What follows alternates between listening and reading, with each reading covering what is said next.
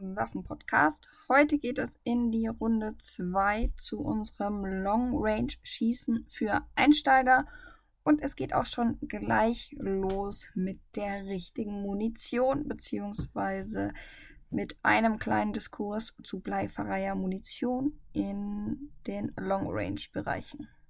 Bei der Jagd wird ja jetzt viel ähm, darüber diskutiert, was gut, diese Diskussion ist auch politisch getrieben, über bleifreie Munition. Und dann kriegt man oft gesagt von konservativen Jägern oder allgemein von Jägern, bleifreie Munition ist nicht präzise. Kannst du das bestätigen oder sprechen wir da einfach über einen unterschiedlichen Präzisionsanspruch? Da muss ich tatsächlich zugeben, ich habe mit bleifrei keinerlei Erfahrung. Also ich habe weder jagdlich bleifrei bisher verwendet, ähm, solange es auch kein Muss ist, werde ich es auch nicht tun. Mhm. Aber Dazu kann ich dir tatsächlich recht wenig sagen, leider, wie sich das Ganze auf die Präzision auch noch auswirkt. Wir fangen auch erst gerade mit diesem Experiment an, äh, bleifrei zu jagen. Kommen, ne, das Ganze. Also bleifrei ist ja erst so ein Thema, das jetzt überall aufkocht. Also ich wüsste jetzt auch nicht, dass auf die Wettbewerbe, dass ich bisher je einen gesehen habe, der da großartig, nee, wüsste jetzt gar keinen, der da bleifrei mal geschossen hat. Ja, die Scheiben, die isst man ja in der Regel auch nicht. Meistens weniger. Good point, ja. Aber ich meine, wenn aus irgendeinem Grund es eine präzisere Laborierung geben würde, würde die sich wahrscheinlich auch durchsetzen. Ne? Es würde sich zumindest dann irgendwann schnell rumsprechen, ja. Ja. Was gibt es so für Ammenmärchen im Long Range Schießen, die sich über die Jahre so durchsetzen und einfach nicht stimmen? Ammenmärchen. Ähm, Im Endeffekt sind wir wieder bei der Munitionsgeschichte, ne? dass das Wiederladen reine Pflicht ist. Ich sage mal, wie gesagt, haben wir ja gerade schon gesagt, Pflicht an sich, jein.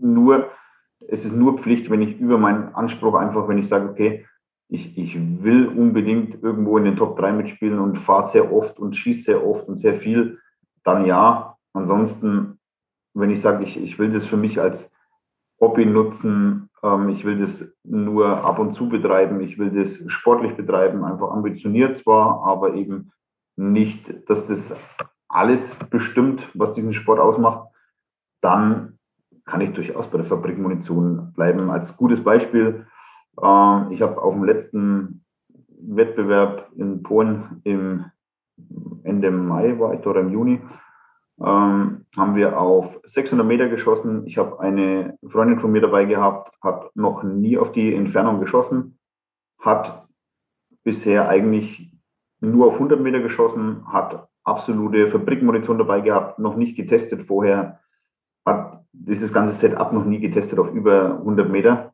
Und auch sie hat nach Anfangsschwierigkeiten und bisschen Üben mit uns ja, Top-Ergebnisse auf 600 Meter abgeliefert, ne? mit 147 Grain. Also normalerweise sagt man nicht unter 140 Grain von der Munition her und das funktioniert alles. Wenn man, wenn man will und, und dabei bleibt, ja, dann funktioniert es. Natürlich reden wir hier nicht von ersten Platz, zweiten Platz, dritten Platz, aber es ist machbar, dass sie in ein gutes Mittelfeld gekommen ist, ja, ohne da jetzt vorher großartig Erfahrung gehabt zu haben. Einfach nur durch eigenen Anspruch und Üben und machen vor Ort. 147 Grain bei einer 308 ist ja auch diese NATO-mäßig NATO, geschossen ja. wird. Genau. Jetzt darf, jetzt ist ja militärisch Hohlspitzmunition meines Wissens noch nicht erlaubt. Und im Long-Range-Bereich hat sich aber schon Hohlspitz durchgesetzt, oder? Das ist Vollmantel eigentlich. Vollmantel? Immer? Also die Fabrikmunition zumindest, ja. Ah, okay. Weil ich sehe viel so Match-Munition, äh, Botel, Hollow Point und was es nicht alles gibt. Also du siehst da keinen nennenswerten Benefit von. Nee. nee. Das ist, das ist interessant. Wie sind eure Kurse aufgebaut bezüglich Long Range Schießen? Oder allgemein, wie sind eure Kurse aufgebaut, wenn ich jetzt totaler Anfänger bin und sage, ich will äh, mit dem Sport beginnen? Also prinzipiell sind unsere Kurse so aufgebaut, ähm, immer, dass ich eine Theorie und einen Praxisteil habe, egal ob das jetzt ein Long Range Kurs ist oder ein AR-Kurs oder Kurzwaffe. Das heißt, in der Theorie gehen wir auf das Ganze ein. Ich meine, zu uns kommt der Einsteiger, der Anfänger oder jemand, der schon mal zumindest was davon gehört hat oder das sogar schon mal gemacht hat da gehen wir dann auf die ganzen Sachen ein, eben wie, was ist Long Range, ähm, was habe ich für Möglichkeiten, das wie wo zu tun, wie komme ich zu den Wettbewerben und und und, einfach mal grob überrissen, habe aber dann in der Theorie auch nochmal so ganz grob, ähm, sagen wir so, die Geschichten wie Waffenauswahl, Optik, Absehen, bisschen Wind. Ich meine, bis 300 Meter ist das alles ein bisschen zu vernachlässigen, der Wind und die ganze Geschichte, vor allem weil die meisten Stände eben in Deutschland geschlossen sind oder eben zumindest teilgeschlossen. Ähm, das heißt, ich habe da einfach keine Witterungseinflüsse großartig, aber zumindest, dass man es theoretisch schon mal gehört hat. Und nach der Theorie geht es eigentlich eine Aufteilung in, in, kleine Gruppen. Das heißt, meistens habe ich irgendwas zwischen acht Mann dabei. Das heißt, ich habe meistens irgendwo vier, vier pro Ausbilder und habe das dann nach Leistung sortiert, grob. Ne? Also die, die wirklich nicht schützen und schon mal die, die, die geschossen haben, damit sich die auch nicht gegenseitig in die Quere kommen. Ähm, macht einfach für die Leute ein bisschen mehr Spaß. Dann geht es ganz stabil ans Einschießen auf 100 Meter. Ab dann die Korrektur einfach vom, von der Waffenhaltung, äh, Abzugsverhalten ein bisschen beobachten. Die beobachten sich dann auch gegenseitig oder sollen sich gegenseitig viel beobachten, damit sie eben auch sich so gegenseitig dann ein bisschen unterstützen und korrigieren auf ähm, die Dauer. Ansonsten nach dem 100 Meter Schießen gehen wir dann auf die 300 Meter meistens. Ähm, schießen dann hier auch mit Spotter. Das heißt, der Schütze hat einen Beobachter neben sich mit entweder Spektiv, Fernglas oder durch die elektronische Standanzeige. Die meisten Stände sind modernisiert mittlerweile, so dass ich eine elektronische Scheibe habe mit Auswertung. Genau, und dann sind wir hier wieder bei dem Korrigieren, dass die sich gegenseitig einfach unterstützen. Äh, bei der Korrektur natürlich auch durch uns. Hab zwischendrin haben wir die Möglichkeit, dass wir immer wieder Fragen stellen, dass wir viel an den ZF-Einstellungen äh, schauen, woran liegt was passt nicht. Ähm, gerade wenn die Leute eigene Ausrüstung mitbringen, was so sind dann die, die Feinheiten, warum das bei dem geht und warum geht es bei dem nicht mit irgendwie Zielfernrohrverstellung, äh, weil er halt irgendwas gekauft hat damals, wo ihm empfohlen worden ist, was aber einfach gar nicht passt zum Beispiel. Ja, und schlussendlich dann einfach irgendwo noch eine, eine kleine Beratung, was die Ausrüstung angeht, Waffen und Munition. Und das war es dann eigentlich immer so im Groben. Du hast gerade angesprochen, Zielfernrohr, das nicht passt. Was kann man da alles falsch machen? Im Endeffekt ist es, äh, die Verstellwege können nicht passen. Also ich, ich habe zu wenig Vorneigung, zu viel Vorneigung für das, was ich vorhabe. Habe ähm, einen blöden Verstellweg, ähm, habe, keine Ahnung, Viertelmoor, ganzen Moor ähm, Verstell oder halt einfach äh, das falsche Absehen oder nicht geeignetes Absehen. Das ist dann alles immer so ein bisschen so, ja, was will der Kunde schlussendlich machen damit? Ne? Ich meine, es gibt auch Leute, die, schießen mit dem, mit dem Viererabsehen recht gut auf, auf 300 bis 600 Meter ohne Probleme oder haben halt dann einfach äh, nur, ich sage mal, vielleicht ein 1 bis 8 aktuell drauf ähm, so ein LPWO, also diese ja, variablen Zieloptiken im, im Kleinbereich, so bis 300 Meter ist das alles ganz cool, aber auf 600 Meter wird es dann sehr schwierig. Ne? Ja. Da geht es halt dann einfach so ein bisschen um die Beratung, was die Leute damit vorhaben, was es für Alternativen gibt. Ja, das ist eigentlich so der Hauptpunkt dann. Ja, also für unsere jagdlichen Zuhörer, LPWO wird oft in Deutschland als Drückjagdglas ja. verkauft. Äh, also Low Power Variable Optics. Ja, also wie viel Vergrößerung braucht man so deiner Meinung nach, um einen Blumentopf zu gewinnen? Also ich sage mal, für mich hat sich bewährt ein 5 bis 25 mal 56 Glas mit einem 34er Turbus. Das ist so für mich das eigentlich, wo ich ganz gut zurechtkomme. Ähm, es gibt natürlich auch viel mehr Vergrößerung, aber ich sage mal so, für, für einen Einstieg und für das, was wir hier schießen können, ist ja 5 bis 25 Vergrößerung eigentlich optimal. Was für eine Montage präferierst du? Reicht eine Picatinny-Montage, wenn sie fest ist, oder äh, hast du da irgendwelche Vorlieben? Montagentechnik ist, ja, da sollte man definitiv nicht sparen an der Montage. Ist genauso wichtig wie das Glas an sich. Also wenn die Montage nichts taugt, dann bringt mir das alles nichts. Äh, ich meine, hier gibt es sehr gute Hersteller, gerade was Regnagel, Aerotech ähm, oder Spur betrifft. Das sind so eigentlich die ja, Top-Allrounder für alles. Also da kann man immer fündig werden. Und da ist auch für jeden Geldbeutel was dabei. Aber das muss schon passen. Was wir, glaube ich, noch gar nicht hatten, das hatte ich mir vorhin mal aufgeschrieben. Wie bist du überhaupt zum Long-Range-Schießen gekommen? Das ist eine gute Frage, genau. Wie bin ich dazugekommen? Im Endeffekt einfach, ja, Lust drauf gehabt, immer wieder auch mal im Revier die Möglichkeit gehabt, über weitere Distanzen einfach mal einzuschießen, zu probieren, zu spielen. Dann auch natürlich die Möglichkeit, äh, behördlich gehabt, auf 300 Meter aufwärts mal zu schießen. und dann einfach immer wieder gemacht, die ersten Wettbewerbe einfach mal mitgespielt, mitprobiert, dann immer mehr Leute natürlich aus diesem Bereich kennengelernt, ähm, durch unsere Sponsoren und, und ja, Partner immer mehr die Möglichkeit und immer öfters die Möglichkeit gehabt, verschiedene Waffen zu testen auf diese Entfernungen, verschiedene Optiken zu testen auf die Entfernungen. Und irgendwann hat man halt einfach, ja, entwickelt man so, so ein, ja, macht halt Spaß, ne? Und dann macht man es einfach immer öfters.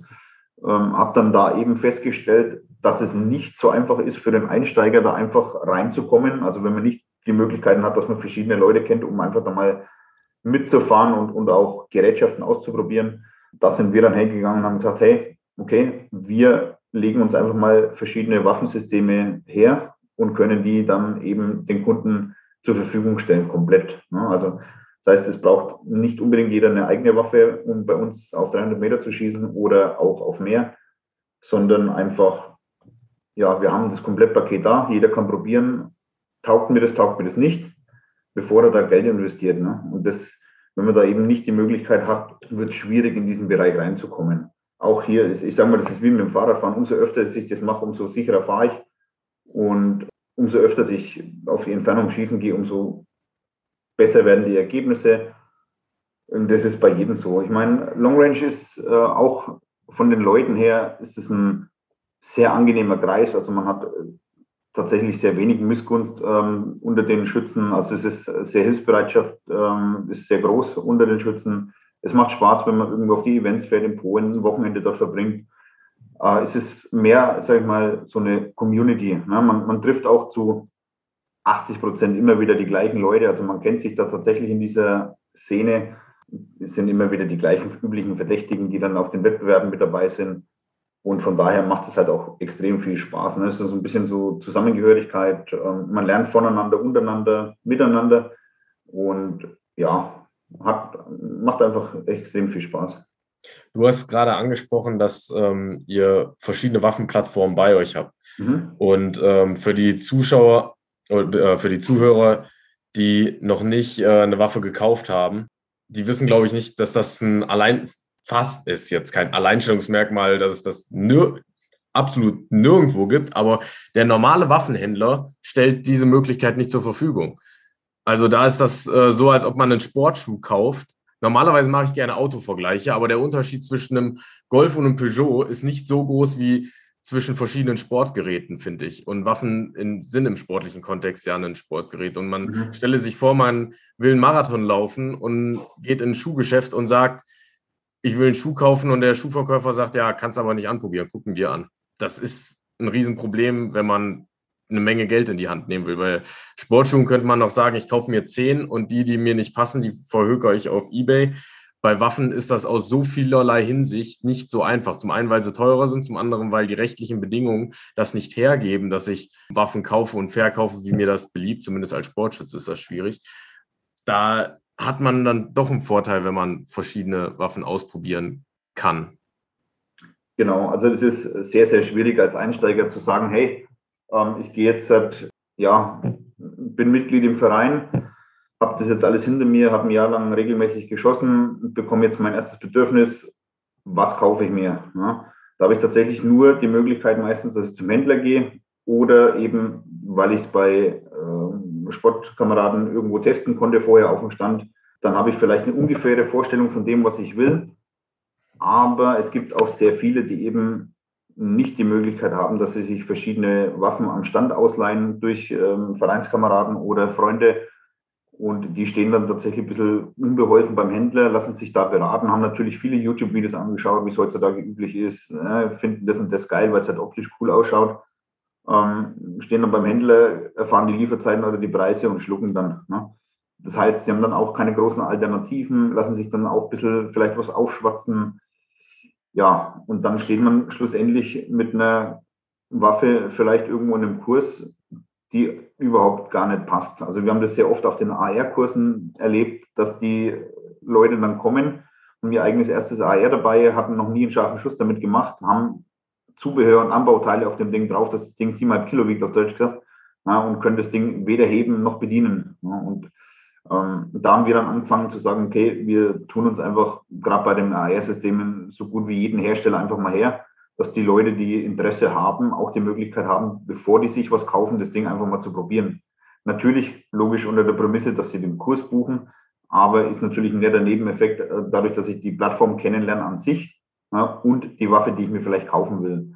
Beim Long Range haben wir das ähnlich gemacht. Ähm, wir haben jetzt natürlich nicht jeden Hersteller da, aber ich habe eine gute Auswahl an, sagen wir, vernünftigen Einstiegswaffen da. Ob das jetzt eine Remington 700 ist, eine Tika, äh, eine Bergara, eine Rova oder sonstiges, kann ich mir die einfach mal eben für diesen 300 Meter Kurs ausleihen, kann die auch einfach tauschen. Also der ist jetzt nicht gebunden an diese eine Waffe der Kunde, sondern kann während des Kurses einfach mal verschiedene Waffen, dadurch, dass da auch verschiedene Optiken drauf sind, kann das testen und sehen, okay, oh, die Optik taugt mir, die Waffe taugt mir oder das geht gar nicht, bevor ich jetzt dann nach diesem Kurs sage, ich nehme da jetzt halt mal 3.000, 4.000 Euro in die Hand und kaufe mir irgendeinen Blödsinn.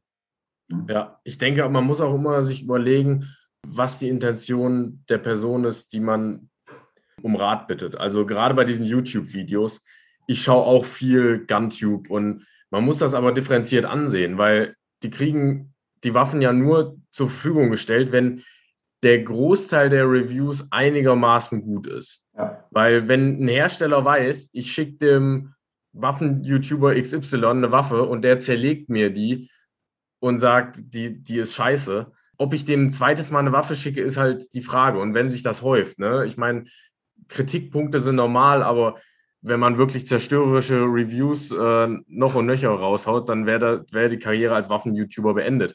Genauso ist es im Verein. Die Vereinsleihwaffe ist meistens eine günstige. Eine CZ75, eine Glock, sowas, wenn man jetzt im Pistolenbereich unterwegs wäre. Vereinswaffen sind günstig. Wenn man jemanden fragt mit einer teuren Waffe, versucht er meistens nicht nur vor sich selbst, sondern auch vor anderen psychologisch zu rechtfertigen, da weiß Claudia wahrscheinlich mehr, warum er jetzt so viel Geld in die Hand genommen hat und trotzdem unter Umständen gar nicht so perfekt schießt. Und so muss man sich halt auch überlegen, wenn man eine Waffe nicht ausprobiert hat, wen frage ich gerade und was ist seine Intention? Und wenn ich zu Frank und Monika gehe und frage nach einer Waffe, dann ist die Wahrscheinlichkeit, dass mir das mit der höchsten Gewinnmarge angedreht wird, halt auch gar nicht mal so gering. Ne? Ja, ja, also bei uns ist es so, wir wollen niemandem was verkaufen, weil das einfach nicht unser Hauptgeschäft ist, sondern wir betreiben das Ganze ja tatsächlich aus Spaß an der Freude. Das heißt, ich habe da keine Intentionen, irgendjemandem irgendwas aufzuschwatzen. Wenn der zu mir sagt, ähm, er findet die Victrix am geilsten, ähm, die Ticker nicht so geil, dann ist das einfach so. Ne? Das ist mir total egal. Wenn der sagt, er schießt am besten mit der Vergara, ähm, die einfach nicht die Welt kostet, dann soll das auch so sein. Also man, man soll sich einfach damit wohlfühlen. Ne? Es bringt mir nichts, wenn jetzt einer sagt, ähm, er hat jetzt halt hier die sechs, sieben Scheine oder so, dass er sagt, er kauft sich eine blanke RS9 oder irgendwas. Ähm, bringt alles nichts, wenn er halt einfach nicht schießen kann oder sich damit nicht wohlfühlt. Ne? Also das, die sollen ruhig probieren, auch mit den Gläsern dasselbe. Ähm, es gibt gute, günstige Gläser zum Einstieg äh, von amerikanischen Herstellern und es gibt gute europäische Gläser, die auch teurer sind, aber auch gut und dann eben noch teurer. Es muss von Anfang nicht das teuerste sein. Also da muss man einfach mal probieren und einfach sagen, okay, ich komme damit zurecht, ich komme vom Augenabstand zurecht, ich komme von der iBox her zurecht, ähm, dann passt das Glas. Aber es gibt auch eben vielleicht auch Gläser, wo man eben nicht damit zurechtkommt. Ne? Und dann passt es einfach nicht. Was mich jetzt interessiert, wenn wir schon die ganze Zeit über Ausrüstung reden, was schießt du für eine Ausrüstung oder ein Setup? Ähm, aktuell schieße ich tatsächlich ähm, eine günstige Savage, eine 6 von Friedmore. Die ist eigentlich, sagen wir so, wirklich unterstes bis maximal mittleres Preissegment. Also wir reden hier von mit allem drum und dran maximal 3000 Euro. Das Ding funktioniert aber genauso. Finde ich gut, dass du das sagst, weil ich hatte immer von Long Range eben diese Auffassung, dieses Kauf dich krass. Auch vorhin, als du meintest, dass überwiegend mit 40-Jähriger da auf den Wettkämpfen mit Über 40 hat er gesagt. Oder über 40. Das hat immer so ein bisschen diesen Vibe. Die haben Geld und Langweile. Davon wirst du sehr viele auf den Wettbewerben treffen, ja. Aber viele machen halt auch was draus. Ne? Also ich meine, es steht ja auch jedem frei. Wenn er sagt, er hat die Kohle, er hat die Zeit und die Möglichkeit, dann soll das bitte auch jeder machen. Ähm, bei uns ist es so, ich nehme auch meine persönliche Ausrüstung für die Wettbewerbe, das sind auch trotzdem Leihwaffen. Das heißt, damit schießt auch der Kunde. Mir ist das persönlich relativ wurscht. Ich habe jetzt auch nicht den Anspruch, dass ich da irgendwo im, im obersten Mittelfeld mitspiele, sondern mir geht es da mehr um das ganze Drumherum. Also mir geht es um die Community, mir geht es um das Dabeisein ähm, und die bisschen Erfahrung wieder mitnehmen, ein bisschen neue Erfahrung äh, sammeln. Ähm, das ist eigentlich so für mich das Wichtigere an diesen Wettbewerben, anstatt da jetzt halt irgendwo in der Oberliga mitspielen zu können. Ne? Das ist für mich absolut Nebensache. Muss nicht sein. Was hast du für ein Glas auf deiner Savage? Ähm, da ist aktuell ein Vortex Venom drauf, ein 5 bis 25 mal 56. Oh, schön. Ich habe zum Beispiel auch noch ein anderes Glas, das ist das Brownells MPO, das ist auch ein 5 bis 25 mal 56 hier. Äh, das ist auf der Remington aktuell verbaut. Die sind in einem anderen Schaftsystem drin von AB Arms. Das ist ein Ami. Wie gesagt, ist auch jetzt nicht die Ultra-Long-Range-Waffe, aber die Remington 700 ist seit Jahrzehnten prädestiniert im Scharfschützenbereich, auch gerade bei Behörden und das Ding funktioniert einfach. Ähm, und wenn das Ding funktioniert, dann liegt es äh, auch am Schützen ein bisschen mit, was man da raus, rausholt. Ne? Also, wie gesagt, es ist immer diese Kombination Schütze und Waffe. Ja, ja, das ist interessant. Gehst du auch damit jagen mit den Waffen oder benutzt du da ein anderes äh, Setup, ein anderes Kaliber oder ähm, wie sieht so dein, dein jagdliches äh, Setup aus? Das ist tatsächlich getrennt. Also jagdliches Setup ähm, nutze ich ähm, andere Revoltierer, hauptsächlich 308, das ist eigentlich so das meiste, beziehungsweise 8x57 IS habe ich noch an, an 98ern umgebaut. Aber ich muss auch dazu sagen, auch wenn jetzt viele vielleicht die Hände über den Kopf zusammenschlagen, ja, ich nehme auch für Fuchs und Rehwild einen AR-15, einen 223, beziehungsweise einen AR-10 in 308 mit sogenannten ja. LPVOs drauf. Ja, ich meine, das Projektil, was rausfliegt, ist ja auch das gleiche. Ich finde es halt auch immer so, ja, so heuchlerisch zu sagen, ja, das sind ja, keine Ahnung, dann gibt es ganz viele Beleidigungen, Kriegswaffen zum Beispiel. So, ich weiß nicht, ob die Leute, die sowas sagen, noch nie eine N24 nach 22 Uhr eingeschaltet haben, womit die größten Kriege des 20. Jahrhunderts geführt wurden, war keine AR-15. Ja. Also, das waren der klassische 98er, der aber bei jeder Drückjagd akzeptiert ist und keiner hat was dagegen, ja. Aber dass damit wahrscheinlich mehr Leute umgelegt wurden als mit jeder anderen Waffe, wahrscheinlich habe ich nicht nachgeprüft. Mhm. Ähm, das, das interessiert dann keinen. Deshalb weiß ich auch nicht, warum die, das, die AR-Plattform so verschrien ist. Also im umgekehrten Sinne, wir haben auch sehr viele ähm, Jäger auf den Kursen immer wieder mal dabei, die tatsächlich einfach mit einem ganz normalen Jagdrepetierer kommen. Ähm, und auch das funktioniert natürlich bis 300 Meter ohne, ohne Probleme. Also überhaupt kein Ding. Auch die 857 S ist klar, funktioniert. Ich habe zwar jetzt nicht so die, die massige Munitionsauswahl an, an äh, Match-Munition dafür, aber es gibt sie und es funktioniert auch. Ne? Wird halt dann irgendwann schwierig, äh, was das ZDF angeht, was da meistens ja eben verbaut ist weil es ja doch, ich sag mal, das übliche so ein 3 bis 12 hat dann irgendwo seine Grenze dann. Aber auch das funktioniert und auch da haben wir schon super Ergebnisse von Leuten gesehen, die noch nie auf diese Entfernung geschossen haben. Und jagdlich hast du gesagt, schießt äh, AR-15 mit einem LPVO drauf. Die benutzt du dann auch nur ausschließlich jagdlich? Und für unsere Kurse mit dem AR, ja. Okay, was ist deine Lieblings-AR-15, so vom Hersteller her? Also von dir persönlich? Lieblings-AR-15?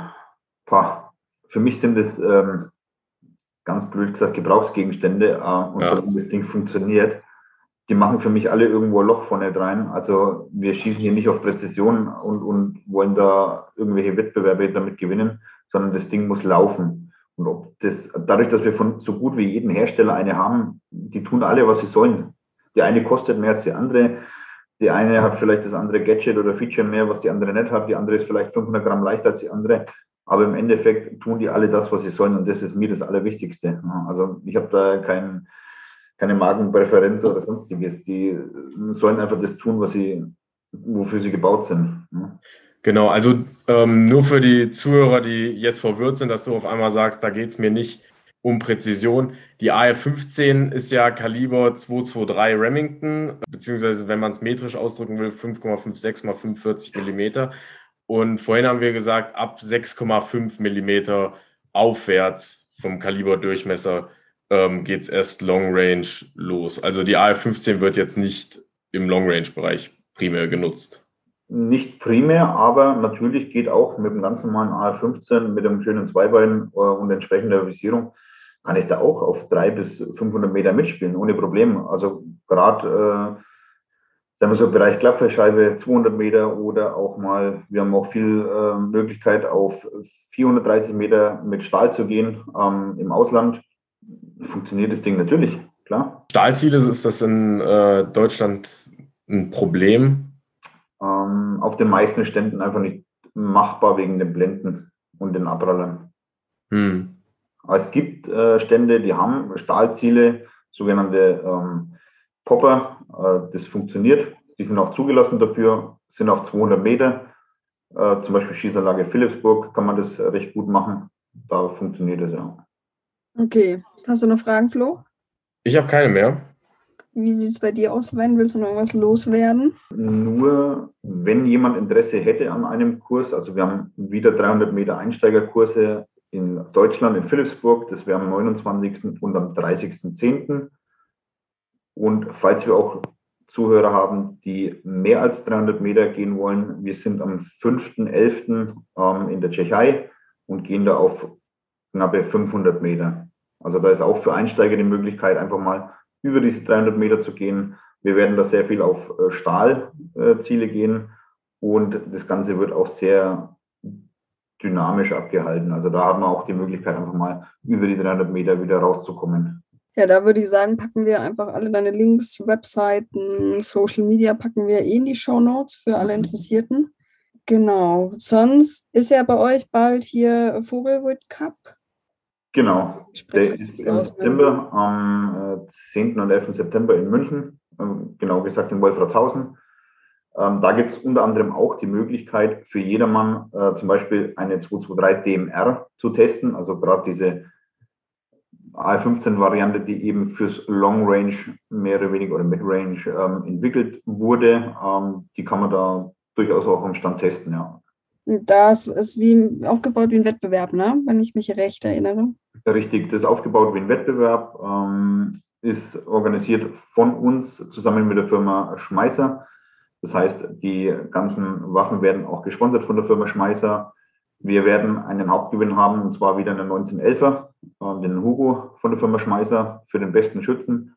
Wir haben drei Kategorien. Wir haben einmal das zu durchtrennende Holz, eine Dachlade, die durchtrennt werden muss auf 25 Meter mit dem AR9.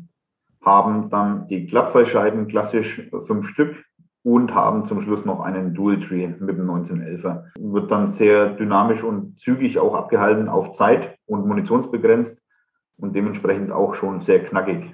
Also wenn ich jetzt so in die Gesichter schaue, bin ich mir ziemlich sicher, dass wir auch vor Ort sind.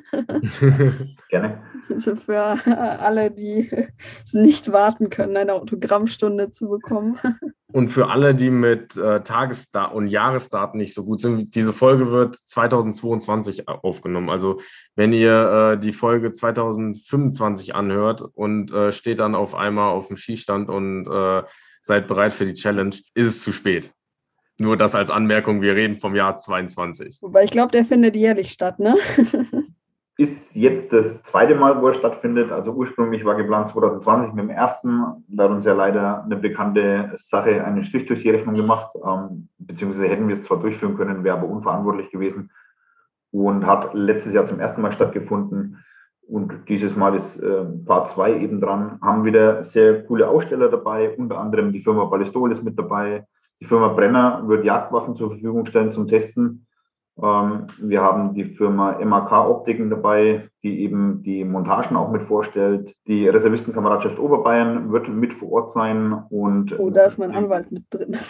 kleinen Nebenwettbewerb mit dem G3 durchführen vor Ort. Das heißt auch für alle Altgedienten ähm, oder für alle die, die einfach mal ein G3 probieren wollen, haben wir da auch was vorbereitet natürlich. Von welchem Hersteller ist das G3? Ähm, das ist ein äh, MKE. Ah. Also der, der, Zivilnachbau, der türkische. Genau. Mhm. Mir nämlich vor kurzem auch ein G3 gekauft. Ich bin jetzt auch stolzer Besitzer eines G3s. Sehr gut, sehr gut. Weil ich es einfach mal haben wollte. Damit lässt sich auch gut einsteigen. okay, dann ja. würde ich sagen, beenden wir das hier. Beziehungsweise ich beende die Aufnahme. Vielen Dank für eure Aufmerksamkeit und bis zum nächsten Mal. Genau, folgt uns auf Instagram und bewertet unseren Podcast gut.